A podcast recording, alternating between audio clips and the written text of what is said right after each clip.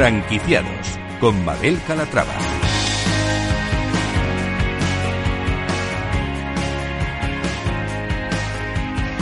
Hola, ¿qué tal? Muy buenos días y bienvenidos a Franquiciados. Como cada miércoles abrimos una ventana al mundo de la franquicia, una ventana a la actualidad por si estos días se están planteando formar parte de la industria.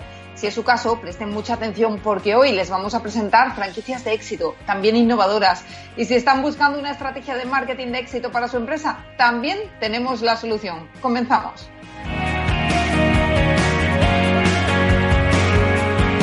Empezaremos hablando de Nails Factory, la cadena que comenzó su actividad en 2007 y que cuenta con 170 establecimientos. Ya ha vuelto a la actividad, queremos saber cómo les va en esta nueva normalidad y también conocer sus planes para este año tan extraño que estamos viviendo. Y se ha hablado mucho de los hoteles cápsula y ya están aquí de la mano de una franquicia. Se trata del grupo Be Cool Hostel Box, grupo pionero en desarrollar este concepto en España y hoy están con nosotros porque buscan franquiciados. Y tanto si tiene como una empresa y está buscando una estrategia de marketing eficaz para estos tiempos tan complicados que estamos viviendo, presten atención porque en marketingparapymes.es les van a explicar cómo conseguirla. Y seguiremos ampliando nuestra biblioteca de empresa con un nuevo título. Esta vez será La salud emocional de tu empresa, firmado por Sebastián Vázquez. Pues como ven, un programa propuestas interesantes, así que no se lo pierdan porque comenzamos.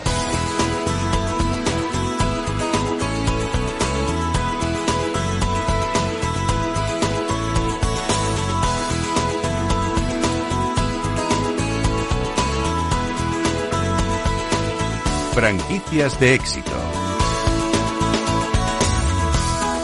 Para hablarnos actividad comercial de las franquicias, contamos hoy con Yolanda Beltrán, fundadora de la cadena Nails Factory. Creada en el año 2007, esta enseña de centros para el cuidado de manos y pies Cuenta hasta la fecha con 170 establecimientos repartidos por toda la geografía española, con una particularidad que ahora nos va a detallar su creadora y es que cerca de un 60% de sus franquiciadas, porque la inmensa mayoría son mujeres, lo son de más de un establecimiento. Y ojo, que las hay con 4, con 5 y hasta con 7 centros abiertos al público. Yolanda, ¿cómo estás? Buenos días. Hola, muy buenos días, Mabel. Bueno, ¿cómo está llevando su cadena la vuelta a la denominada nueva normalidad? Porque habrá zonas donde se haya podido abrir con más facilidad que en otras, ¿no? Sí, así es. Eh, la verdad es que a día de hoy tenemos ya más de 100 franquicias de las 170 en funcionamiento de nuevo. Eh, realmente no ha sido tan complejo como en un principio nos esperábamos porque nosotros ya cumplíamos con muchísimos de los parámetros eh, de seguridad, higiene y, y, bueno, solamente hemos tenido que adaptarnos un pelín y seguir las directrices municipales de cada localidad, ¿no? Ahora mismo las empresas, Yolanda, están haciendo un gran esfuerzo en lo, en lo, relativo a la desinfección, también a la higiene. ¿Puedes hablarnos algo más de estos protocolos específicos que habéis puesto en marcha en Nails Factory? Sí, un poco como te estaba comentando anteriormente, ¿no? Eh, no ha sido tan complejo para nosotros. Ya veníamos desde un inicio cumpliendo muchos de estos parámetros, como era la desinfección constante, la esterilización, limas desechables, eh, gafas de protección. Incluso, bueno, pues nuestras clientas, Mabel, nos decían, bueno, pero si es que es lo mismo de siempre, con algún pequeño detalle, tipo, pues las balditas en el suelo, eh, este tipo de cuestiones. Pero todo lo demás nosotros en el Factory ya lo veníamos realizando desde, desde nuestros inicios, así que ha sido eh, bastante más sencillo. Simplemente hemos tenido que complementar un poquito y ahondar un pelín más en alguna cuestión para que todo el mundo a nivel eh, técnico lo tuviera muy, muy claro eh, con nuestros protocolos y, poco más. La verdad es que ha sido bastante sencillo en este aspecto. Bueno, pues me alegra que esa vuelta a la normalidad, a esta nueva normalidad, eh, haya sido pues más calmada que, que, en otros sectores de la franquicia. Por otra parte, Yolanda, mientras hemos estado aislados sin, sin poder salir de casa, Nils Factory se ha estado ocupando también ¿no? de, forma activa de sus clientas. ¿Qué habéis estado haciendo en este periodo de confinamiento? Sí, en redes sociales la verdad es que hemos sido muy, muy activos, ¿no? Y más de hablarte de los impactos, las visualizaciones de nuestros vídeos, todo este tipo de cosas que hará todo el mundo, yo quería un poquito ahondar más en todo lo que es eh, lo que hemos ido haciendo diferente del resto de, de las franquicias de estética. Nosotros nos hemos centrado mucho en los peques, que al final eran los grandes perjudicados y muchas veces los grandes olvidados, ¿no? Porque estaban en casa también ellos recluidos y muchos de ellos no entendían el porqué. Y hemos hecho algunas actividades pues con esmaltes de uñas para pintar en tarros, con pequeños eh, guiños para que ellos también vieran unos tutoriales y pudieran, eh, bueno, pues eh, estar entretenidos. Para esto hemos participado pues toda la gente que trabajamos en el Factory, desde mi hija hasta los, los hijos de, compañeras. Ha sido muy divertido y eso también, bueno, pues ha, estrechado un poco amistades y, y lazos en la distancia, ¿no? Y a nivel lo que es equipo, pues hemos hecho, hemos hecho piña todos, ¿no? Bueno, ese tipo de cosas, desde luego que se agradecen mucho cuando estás en casa, eh, sobre todo si vives en un pisito pequeño, en una casita pequeña, que te eh, ofrezcan actividades, que te incentiven, que te motiven en el día a día, se agradecen muchísimo. Hoy vamos a hablar de la franquicia, Yolanda. Eh, actualmente, 170 establecimientos abiertos. ¿Qué es lo que marca la diferencia de un Nils Factory frente a la competencia? Yo creo que es la confianza en la marca. Eh, esta seguridad ¿no? de, calidad, eh, pues un poco de higiene, de satisfacción, de rapidez del servicio. Sobre todo lo importante es que eh, piensa que acudes a un centro en el Factory y tienes tus uñas por muy poco tiempo a un precio asequible y te duran 15 días, ¿no? Tú que también eres mujer como yo, ¿qué daríamos a mujeres por tener el pelo bien 15 días? Que es el servicio eh, estándar nuestro, el sello estrella, que es el Gel Premium, más o menos el tiempo que dura en unas manos perfecto. Entonces, bueno, yo no sé lo que pagaría, seguramente que mucho más de lo que vale un servicio eh, Gel Premium en el Factory. Eso es yo creo que lo que más valoran, ¿no? Y ahora más que nunca, pues como estábamos comentando en todo momento en la entrevista, pues la higiene, ¿no? La higiene, de desinfección, la esterilización, que ya venía siendo marca de, de la casa desde, desde el principio. Yolanda, comentábamos al principio también que, bueno, la mayoría de vuestras eh, franquicias las tienen mujeres y que muchas tienen tres, cuatro, cinco, hasta siete centros. Eh, por si hay alguna escuchando ahora mismo y que diga, oye, me apetece montar un centro Nails Factory, ¿cuál es la inversión necesaria? Pues mira, lo atractivo de este negocio es que es de una inversión baja. Eh, realmente estamos hablando eh, precio pues en torno a los 30.000 euros de tal modo que muchas de nuestras franquicias actualmente pues eh, eh, son clientas eh, nuestras que han sido clientas que ahora son franquiciadas, incluso trabajadoras de la marca que han apostado creen firmemente en, en, el Factory y tienen esa confianza y han decidido apostar por abrir su espacio en el Factory, ¿no? De este modo también, como muy bien apuntas, hay un porcentaje muy alto, más del 60% de la red, que tienen más de, más de un espacio. Al final es esa esa confianza, insisto, lo que les, les lleva a, bueno, pues abrir dos, tres, cuatro o más espacios nuestros. ¿Y eh, planes que tenéis para este año? Porque este año ha sido un año complicado, diferente. Seguro que tenéis previstas muchas aperturas que, bueno, se han ido parando. Eh, ahora mismo, eh, ¿dónde, va, ¿dónde tenéis puesto el ojo? ¿Cuál va a ser la siguiente apertura? ¿Qué esperáis? ¿Cómo esperáis acabar el año?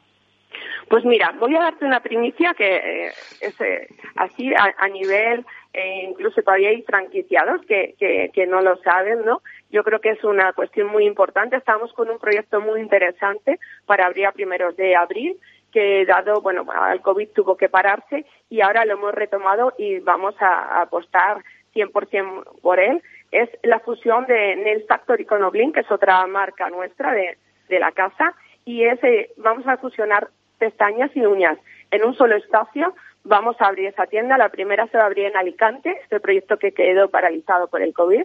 Eh, se abrirá dentro de, unos días. En menos de 15 días seguramente estará abierto.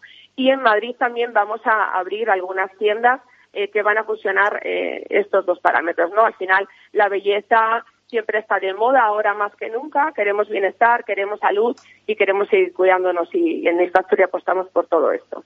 Bueno, pestañas y uñas, una combinación ideal. Eh, pues Yolanda Beltrán, fundadora de Nails Factory, muchísima suerte con esta nueva andadura. Ya nos contarás cuando abráis el primer establecimiento cómo os va y qué planes tenéis para esa franquicia, que, seguro os va a ir súper bien, igual que os ha ido con Nails Factory.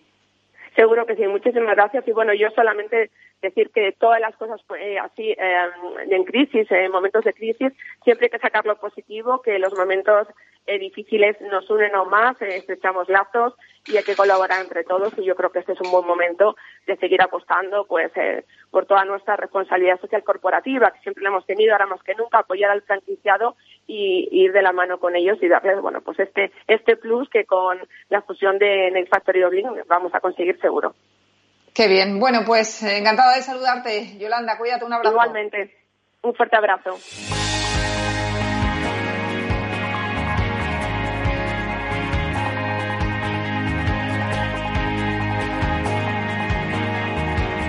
Franquicias innovadoras. Los hoteles cápsula, similares a los que existen en Japón, ya existen en España. La cadena Cool Hostel ha sido pionera en desarrollar este concepto que además ha decidido franquiciar. Actualmente cuentan con siete establecimientos, dos propios y cinco franquiciados entre Hostel y Hostel Box, los hoteles cápsula. Pero queremos saber más de estos dos conceptos. Por tanto, vamos a hablar con Javier Velat, que él es fundador del grupo. Javier, ¿cómo estás? Bienvenido. Hola, muy buenas. ¿Qué tal? Gracias por invitarme. Un placer. Lo primero de todo, preséntanos la compañía, porque yo decía, hay dos conceptos. Uno es hostel y el otro es hostelbox, ¿no?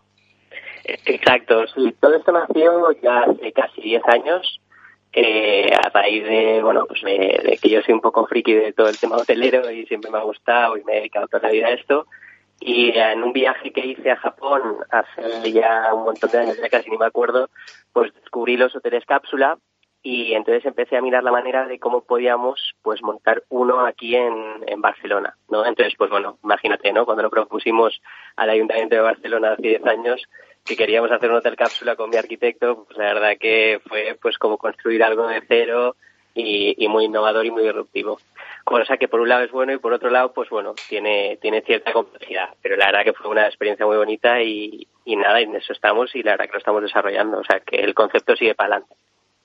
Bueno, ¿y cuándo eh, os dan el ok para ese hotel cápsula y abre las puertas por primera vez? ¿Cuál es la reacción de la gente? Bueno, la verdad que el, eso que comentaba ¿no? Con, mi socio en aquel momento con el que lo, fundamos y lo abrimos, eh, bueno, no nos vienen clientes, pues al menos tenemos 36 eh, cápsulas aquí en donde podemos dormir cada día en una.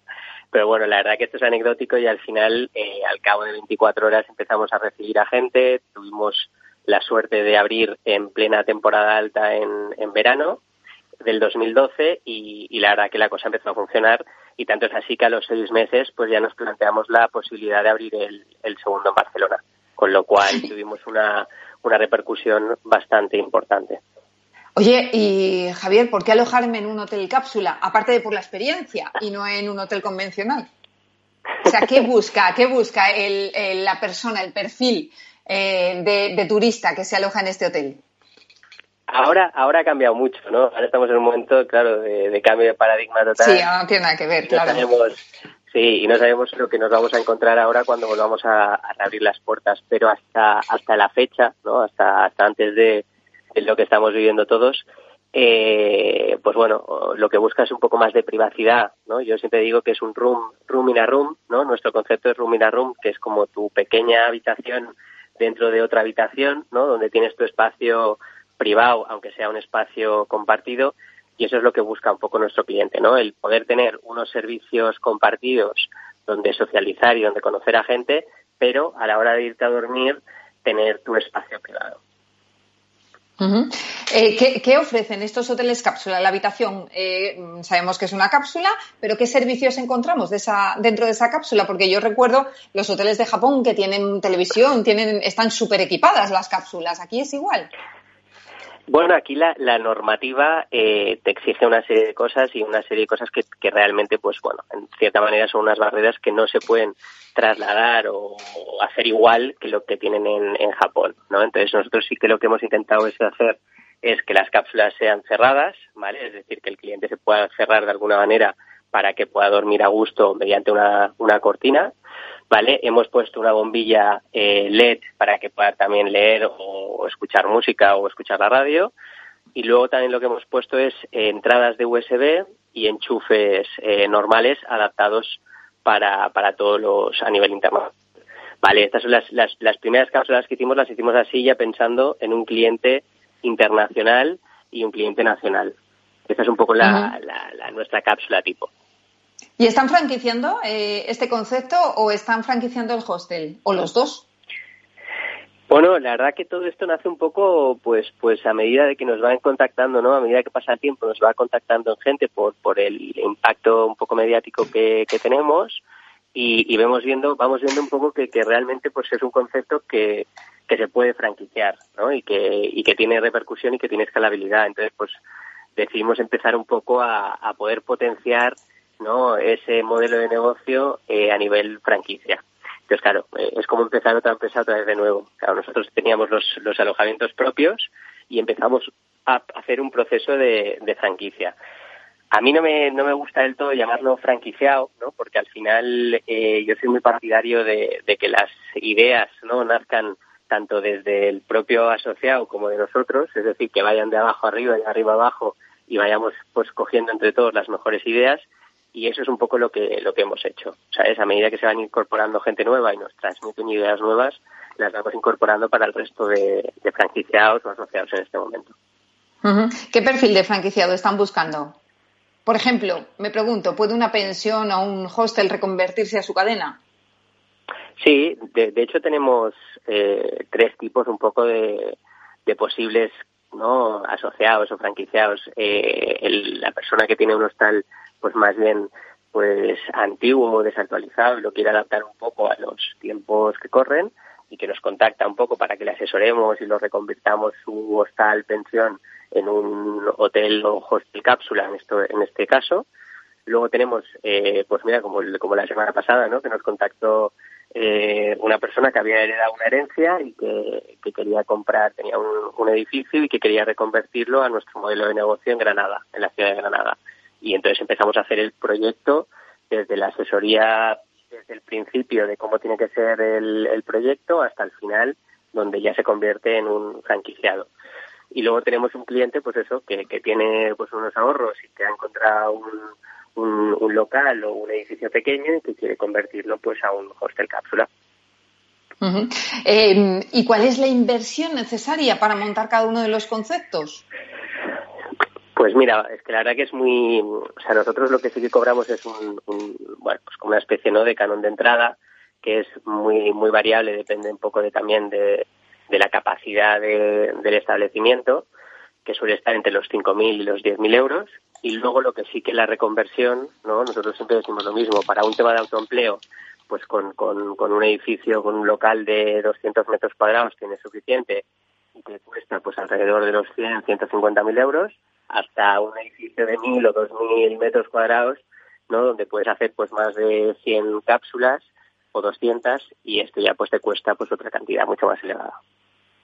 Y en cuanto a las próximas aperturas, eh, ¿qué me puedes contar? ¿Dónde tenéis previsto abrir eh, los nuevos hostels?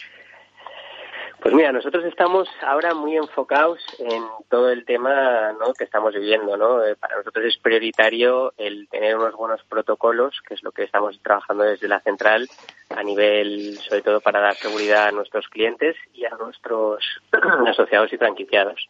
Vale, entonces esta es nuestra nuestra prioridad absoluta en, en estos momentos.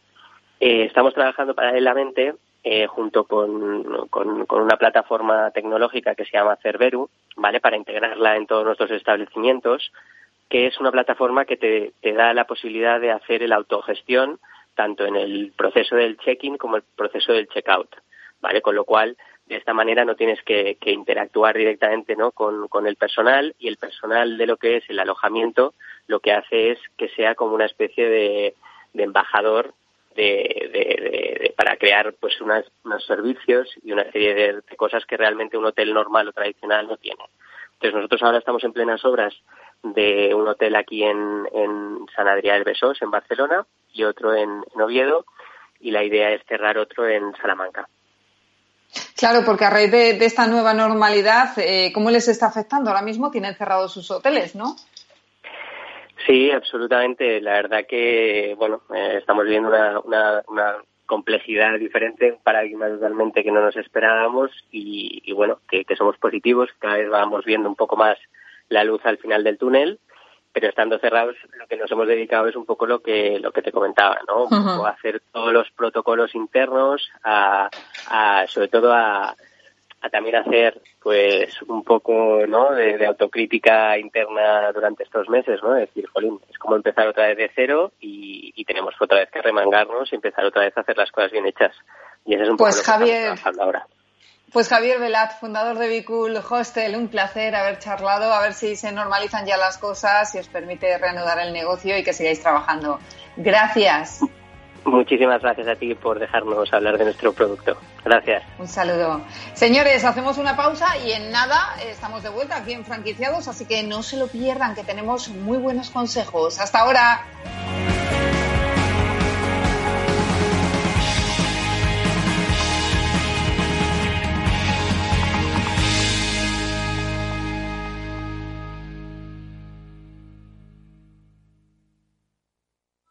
Todo ha cambiado. La forma de vender, de consumir, de acercarnos a nuestros clientes y ellos a nosotros. No te quedes parado. Alquila tu departamento de marketing por horas. Reinventa tu página web, tus redes sociales, tu contenido junto con un gran equipo y siempre bajo la supervisión de una directora de marketing. Marketingparapymes.es. Ahora, ahorra. Ahora, marketing por horas. Marketingparapymes.es. Cuando en los mercados todo es... Parece que cualquier broker es bueno. Pero cuando los mercados son... Solo Renta 4 Banco te ofrece la gama más amplia, las mejores herramientas, un análisis de calidad y el asesoramiento experto de nuestra red de oficinas. Entra en r4.com y prueba gratis el broker online más inteligente. Renta 4 Banco, tu banco especialista en inversión. ¿Quieres anunciar tu negocio en la radio? Entra en el clubdelaradio.com. La compra es online, pero no os vamos a negar que nos encanta que nos llaméis. El teléfono, olvídate, no te vas a acordar. Entra en el clubdelaradio.com. Tu audio y tu campaña de una forma sencilla y rápida. Contrata anuncios en radio al mejor precio. Elclubdelaradio.com.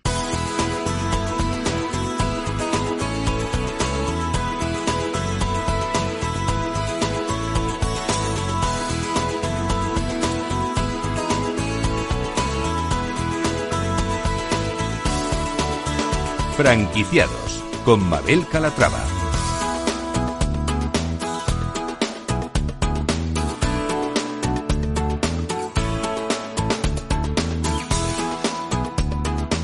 Si tiene una franquicia o una pyme pero no dispone de departamento de marketing propio, hay soluciones como marketingparapymes.es del grupo Headteam que le puede ayudar a diseñar la estrategia adecuada para su negocio. Imagine que tiene que llevar a cabo una estrategia en redes sociales, pero no sabe cómo hacerlo, o tiene una idea de negocio, pero no sabe por dónde empezar, o busca sencillamente dar un impulso a su negocio que lleva tiempo estancado. Bueno, pues estas y otras cuestiones las puede gestionar con marketingparapymes.es. Eva Pastor, CEO de la compañía, ¿cómo estás? Bienvenida. Hola, Mabel, muchas gracias. Oye, lo primero, recordemos que es marketingparapymes.es. Hola, pues bueno, bueno marketingparapymes.es es una agencia diseñada por y para las pequeñas y medianas empresas. Una agencia de marketing que puede dar solución a cualquier problema que una pequeña y mediana empresa tenga en, relación con marketing. ¿Y qué os diferencia de la competencia, Eva? Bueno, marketing para pymes nace como una solución totalmente diferente a lo que hay actualmente en el mercado. Nosotros, con nosotros no nos contratan un servicio aislado, sino que alquilan por horas todo un departamento de marketing. Eso conlleva a que trabajemos acorde con unos objetivos y en todo en 360. Es decir, no trabajamos de forma aislada servicios, sino todo lo que el departamento de marketing necesita.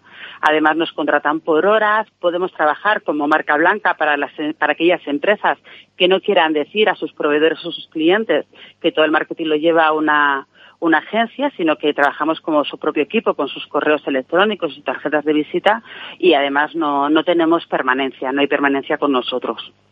Qué interesante. Bueno, vamos a ir, si te parece, porque yo creo que es importante poner ejemplos eh, con situaciones que se dan en el día a día. Algo que, por ejemplo, preocupa mucho a las pymes y a las franquicias, pero que no hacen caso al consejo de los expertos, que es la gestión de las redes sociales. Oye, se suelen dejar en manos de amigos, de cuñados, de primos, de la chica de mm, recepción, y esto es un grave error.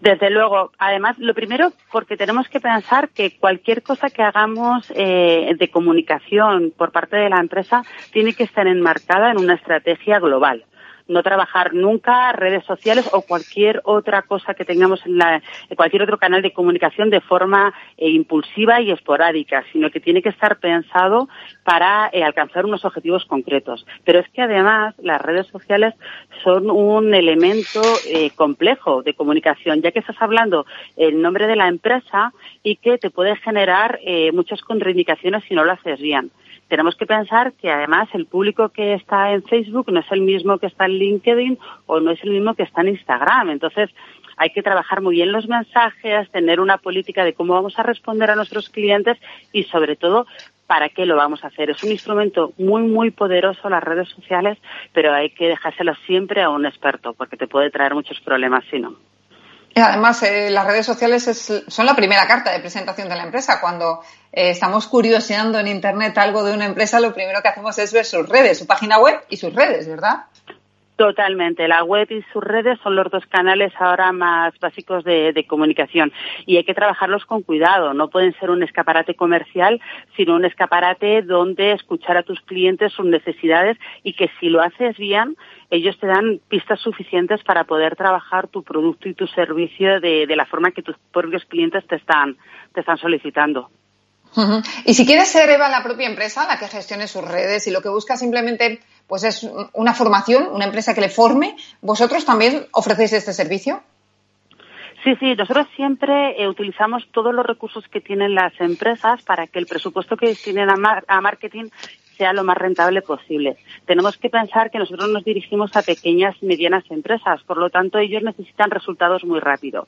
Si somos capaces de usar sus propios recursos y rentabilizarlos, eh, eso nos hace llegar mucho más rápido e invertir realmente en lo que necesitan. En este caso, por ejemplo, si tenemos una persona que puede eh, colgar eh, los posts en las redes sociales porque tiene conocimientos o no, nosotros le formamos, pero además de eso no solamente le formamos, sino que nosotros haríamos toda la parte de dirección es decir, redactaríamos los posts, haríamos la estrategia, eh, diseñaríamos las creatividades y a la persona, al recurso que tuviera la empresa, le enseñaríamos cómo colgarlo, cómo responder, le daríamos las pautas y les dirigiríamos nosotros desde, desde la agencia. De esa forma, todas las horas que conllevan el tener que subir los posts, contestar y todo, es dinero que ahorra la empresa para poderlo invertir en dirección estratégica, diseño gráfico, web o cualquier otro recurso que necesiten. Planteaba al principio también la necesidad de cambiar eh, la imagen corporativa. Algo que también es eh, algo que se hace de forma habitual y que es bueno hacer cada cierto tiempo, la necesidad de, de adaptarse a las nuevas tendencias, ¿no? Sí, bueno, quizás no tanto la imagen corporativa, que también de vez en cuando hay que ver un poco cómo nos estamos, eh, eh, cómo estamos trasladando nuestra imagen a, nuestros clientes, pero sobre todo el, no tanto la forma de nuestro logo, como se puede entender a lo mejor con una imagen corporativa, sino la estrategia de venta que tenemos, cómo nos acercamos. Eh, ahora mismo con el COVID hemos tenido un ejemplo dramático de cómo ha cambiado todo, mm, tanto la forma del cliente al acercarse a los servicios como la forma de las empresas en ofrecerlo. Pero no hace falta llegar a estos puntos tan dramáticos. Es decir, al final tanto el mercado como las personas cambiamos, gracias a Dios, evolucionamos y tenemos formas diferentes de, pensar y de evolucionar. Tu estrategia de marketing, tu imagen corporativa, tu estrategia de ventas tiene que ir evolucionando con el sector, de si no se quedará obsoleta y es una de las, eh, de las cosas que normalmente le pasa a las pymes. Al no evolucionar y no trabajar esa estrategia de ventas, las empresas se estancan y cuando ya no, cuando llevan mucho tiempo estancadas, les pasa que empiezan a tener pérdidas y de ahí, de ahí los problemas económicos. Ahora está todo muy parado, los eventos eh, también son importantes para las empresas en este sentido. ¿También os encargáis vosotros de organizarlos? Sí, sí, como te he dicho, nosotros trabajamos el 360 de la empresa, tanto la parte digital como la parte offline, que se llama. Es decir, si tú tienes un restaurante, por ejemplo, eh, toda la estrategia de marketing que vamos a trabajar va a estar centrada tanto en tu restaurante físico como en tu estrategia digital. Vamos a trabajar desde el diseño de tus cartas, que ahora, por ejemplo, tienen que ser digitales, a cómo tienen que el uniforme de tus camareros, cómo van a ser tus redes sociales, tu página web o como un evento Si de repente consideramos que tienes que estar o tienes que realizar un evento porque es potencialmente bueno para tu imagen, para tu servicio o para tus ventas, eh, trabajamos el 360 desde luego. Y otra cosa que personalmente a mí me molesta mucho, Eva, es rellenar un formulario de esos tediosos para que se pongan en contacto conmigo y que tarden semanas en hacerlo. A mí esto me parece que la gente es que no tiene ganas de trabajar, te lo digo sinceramente. Si os llamo, ¿cuál es vuestro tiempo de respuesta? Inmediato.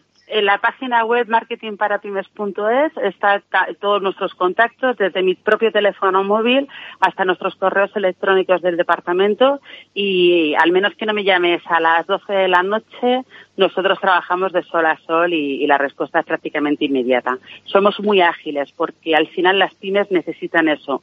Son muy rápidas para lo bueno y para lo malo que, eh, eso conlleva. Entonces, eh, las agencias que, que, quieran estar al lado de la pyme tienen que darles agilidad, está claro, si no, no, no vale. Y un factor importante también es el precio, ¿no? Sí. En este caso, ¿de qué estamos hablando?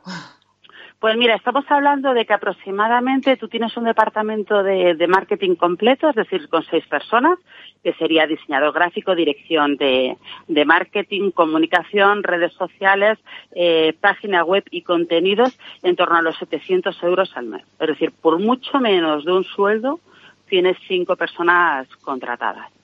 Y lo mejor es que no tienes que dar a nadie de alta en la seguridad social, ni tienes ese tipo es un servicio que no tenemos permanencia, con lo cual si tú el día de mañana no estás contento, cancelas el servicio y ya está. Pero te puedo asegurar que nosotros llevamos tres años con la agencia y tenemos clientes desde hace tres años. Eh, tenemos un 98% de fidelización, o sea, no, no se van los clientes. La fórmula de poder trabajar eh, todo el entorno de marketing hace que consigas objetivos muy rápidos y eso al final eh, conlleva que, los clientes te, quieran para siempre, claro. La gente que lo que quiere es vender más. Claro, y además es que es una cantidad, eh, la verdad, pues 700 euros es muy accesible. Tener un departamento de marketing al completo trabajando para ti. Eva, ¿qué servicios os están pidiendo más ahora mismo tras el COVID? Fundamentalmente toda la parte de, renovación de estrategia y adaptación de los canales de comunicación, sobre todo la parte estratégica. Tenemos que pensar que como todo ha cambiado, hay que darle la vuelta a todo. Desde nuestras páginas web tienen que ser eh, mucho más eh, fáciles de usar, los servicios tienen que estar mucho más eh, accesibles, la publicidad en redes sociales y en Google todo el mundo está haciendo de todo, todo el mundo ahora quiere estar online eh, pero la diferencia es que hay que estar bien y hay que te tienen que saber encontrar. Entonces son dos cosas que, que, nos están pidiendo muchísimo. Toda la parte de que es publicidad y visibilidad en redes sociales y en Google y la adaptación de los canales. Los restaurantes, poner en marcha, por ejemplo, un restaurante o un gimnasio, clases online, no es tan sencillo. No se trata de ponerte una webcam o poner un número de teléfono al restaurante para que te hagan los pedidos. Toda esa fase de adaptación de los restaurantes, eh, comida para llevar, cómo la empaquetas, cómo la sirves, cómo facturas, todo eso hay que trabajarlo bien porque si das un mal servicio te llaman una vez, no te vuelven a llamar, está claro. Claro. Pues Eva Pastor, fundadora de Marketing para Pymes.es, muchísimas gracias por presentarnos toda la actividad que estáis haciendo, que están siendo, mm, los días frenéticos, porque ahora es el momento delicado en el que las pymes necesitan muchísima ayuda. Gracias por estar ahí y nada, por vuestra experiencia. Muchas gracias a vosotros y sí, o sea, ahora mismo con la con esta crisis tenemos dos opciones, o quedarnos quietos y echarnos las manos a la cabeza, o liarnos la manta a la cabeza, ponernos a trabajar y sacar la parte positiva que la tiene, ¿eh? la tiene la crisis esta. Hay oportunidades de negocio muy interesantes. Muchas gracias, Mabel. Gracias y un abrazo. un abrazo muy grande. Hasta luego. Gracias.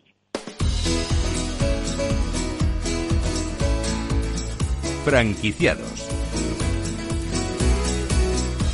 Seguimos ampliando nuestra biblioteca de empresa y hoy contamos con un nuevo título. Hablamos de salud emocional en la empresa, Ángela. Así es, Mabel. Las personas son una parte fundamental de la empresa y por eso hay que tener en cuenta su salud emocional, cómo se sienten, si están a gusto y todavía más ahora con la situación que estamos atravesando por el COVID-19. Por ello, hoy os traemos el guía burros La salud emocional en tu empresa de Sebastián Vázquez. Se trata de un libro publicado por la editorial Editatum en el que se proponen consejos para mejorar esta salud e incluso poder detectar los pasos erróneos que se llevan a cabo de manera interna en una empresa. Buenos días, Sebastián. Hola, buenos días. A ver, para que todos podamos entender de primera mano de lo que vamos a hablar, ¿en qué se basa la salud emocional de una empresa? Básicamente se centra en un viejo concepto, ahora como bien has dicho, de, máxima importancia, que es el, poner en valor el capital humano de, una empresa. Ese capital humano, junto con, con el resto de capitales, en realidad forma, digamos, el factor importante, el verdadero factor motor que hace que una empresa se renueve, que progrese, que esté viva en suma y sobre todo que esté sana. ¿Y consideras que la salud emocional de los trabajadores ha podido empeorar por la crisis actual? Sí, en muchos casos sí. Es decir, también ha podido servir en otros casos, ¿no? Como un, tiempo de, reflexión, un tiempo de poner ciertas eh, actitudes, situaciones, incluso expectativas personales en un punto cero y a partir de ahí poner toda, toda la fuerza en, en una nueva etapa, pero habrá otras personas que ese proceso este no habrán podido de, digamos metabolizarlo no emocionalmente eh, todavía. claro y crees que las empresas se han podido ver afectadas económicamente pues como consecuencia del estado anímico de, sus empleados. Sin duda, pero eh, esto también ocurre en tiempos eh, cuando no hay crisis, es decir, eh, un ser humano es una totalidad, es, no, puede separar aspectos de su vida privada de aspectos que tiene que ver en su mundo laboral, es, es uno solo. Si hay una persona que por el motivo que sea privado, personal, pues eh, está mal de, motivación o tiene o tiene está falto de, energía, está distraído, está disperso, todo eso lo va a llevar al trabajo y eso repercute lógicamente en la eficiencia y por tanto en los resultados, claro. ¿Qué consejo darías a todos esos jefes que tienen que lidiar con empleados que no están pasando por su mejor momento? Bueno, que, hagan una reflexión y la reflexión está básica, que se ha hecho toda la vida, es ponerse en los zapatos de los demás, ¿no? Es decir, eh, al final un jefe es el desarrollo de una función, una función que tiene que ver también con una actitud y una actitud, ¿no? Ambas cosas. También el jefe puede estar eh, deteriorado, ¿no? Por su propio por su propio proceso personal, ¿no? Al final es la empatía, al final es la comprensión y al final es poner siempre los factores de positividad por delante, lo que une sobre lo que separa, ¿no? Lo que activa sobre lo que retrasa, eh, lo fundamental frente a lo periférico. Es decir, esas pequeñas reglas que, desarrollo en el, en el libro, que son fáciles, son fáciles de entender, a veces no tan fáciles de aplicar, pero que es justo en estos momentos se transforman en algo muy útil. Eh, uno de los puntos clave en tu libro es acerca de las mentes sanas. Háblanos de alguna técnica que nos ayude a conseguirla.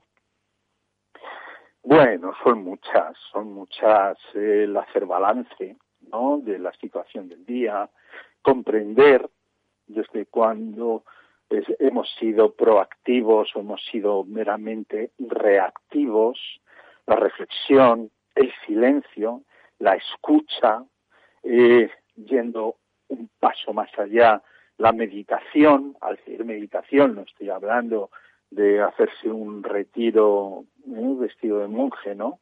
Hablo de buscar ese espacio íntimo, en silencio, con, uno mismo, diez minutos es suficiente. Y mm. todas esas eh, prácticas, que también en el libro muchas de ellas están explicadas, que hacen que esa mente, que, sobre todo sabemos que funciona por excitación y por reactividad, pararla un poco, ¿no? Eh, domarla para hacerla también más productiva y más eficaz. ¿Es igual de importante una mente sana que una correcta resolución de problemas? Van juntos. Es decir, eh, una mente insana, una mente, eh, lo que se llama, se ha llamado toda la vida una mente mono, es decir, una mente que está salta de aquí allí, no para quieta, hoy se le ocurre esto, mañana es lo otro, que no tiene capacidad ejecutiva, que no tiene capacidad de resolución, efectivamente no puede abordar de un modo eficaz los problemas. Eh, pero eso en la empresa y en cualquier ámbito de la vida. ¿Qué ocurre? Que en la empresa se nota mucho más. ¿eh? Es decir, eh, una mente sana, efectivamente, es aquella que es capaz de abordar los, los problemas y buscar soluciones. Por ejemplo, hay una diferencia eh, hay muchas personas que se centran en el problema, el problema está ahí, ¿eh? el que sea, existe, y da vueltas sobre el problema, mientras que una mente eficiente, más sana, una vez conocido el problema, se pondrá a trabajar sobre la solución. Ya no abordará el problema, sino buscará las soluciones. Eso, por ejemplo, en una empresa es utilísimo hacer esa diferencia. Las personas que hablan del problema constantemente, pero no hay solución ¿no? sino que eh, entra en un circuito cerrado. Y las personas que ya apuntan a la solución, soluciones. Eso, por ejemplo, es un elemento distintivo. El problema, por ejemplo, del COVID lo sabemos. ¿Sabemos cuál es? Económicamente, desde pymes, pequeños negocios. Ya sabemos cuál es el problema. Ahora, ¿dónde hay que poner la energía? ¿Dónde hay que las soluciones? Además, en, tu libro estableces tres pautas de relación básicas, que son el respeto, la tolerancia y la transparencia. ¿Qué conexión existen entre ellas? Perdón, no te he entendido la pregunta. Sí, en el libro estableces tres pautas de, relación básicas, que son el respeto, la tolerancia y la transparencia. ¿Qué conexión existe entre estas tres pautas? Sí, hay una conexión muy clara, claro. el respeto es fundamental es decir, el, todo, toda relación humana, bien sea eh, en el ámbito de lo privado, colectivo, tiene un eje sobre el que gira, es el respeto. A partir de ese respeto aparece la comprensión, aparece el poder ver la perspectiva del otro. ¿eh? A partir de ahí aparece la tolerancia, en tanto que uno se ve en sí mismo también sus propios defectos y dificultades, empieza a comprender y a tolerar, dentro, naturalmente, de unos, de unos límites, al otro. Y eso, eso empieza a conformar el hecho de que esa relación sea transparente. No hay cartas marcadas, no hay juegos de poder, o cuando los hay, se descubren. Incluso muchas veces uno los descubre sobre sí mismo, ¿no? Y lo pone en evidencia en ese contacto con el otro para hacerlo todo más transparente. Pero como digo, la base, la base de cualquier relación, de lo que sea, se basa en el respeto y, naturalmente, la comprensión que emana de ese respeto y a partir de ahí ya una secuencia que es, que es conocida, esa tolerancia, esa transparencia, sinceridad, colaboración, etcétera, etcétera. Perfecto, pues Sebastián Vázquez, autor del Guía Burros La Salud Emocional en tu empresa, muchísimas gracias pues por todos estos consejos que, que nos has aportado. Muy bien, muchas gracias a ti. Un saludo. Un saludo. Gracias, Ángela, y hasta la semana que viene.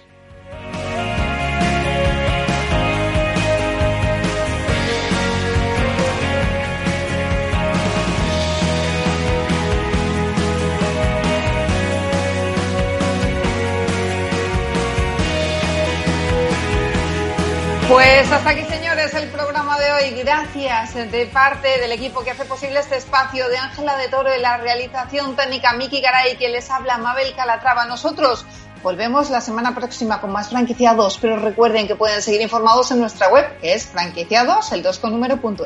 Hasta entonces, les deseamos que sean muy felices.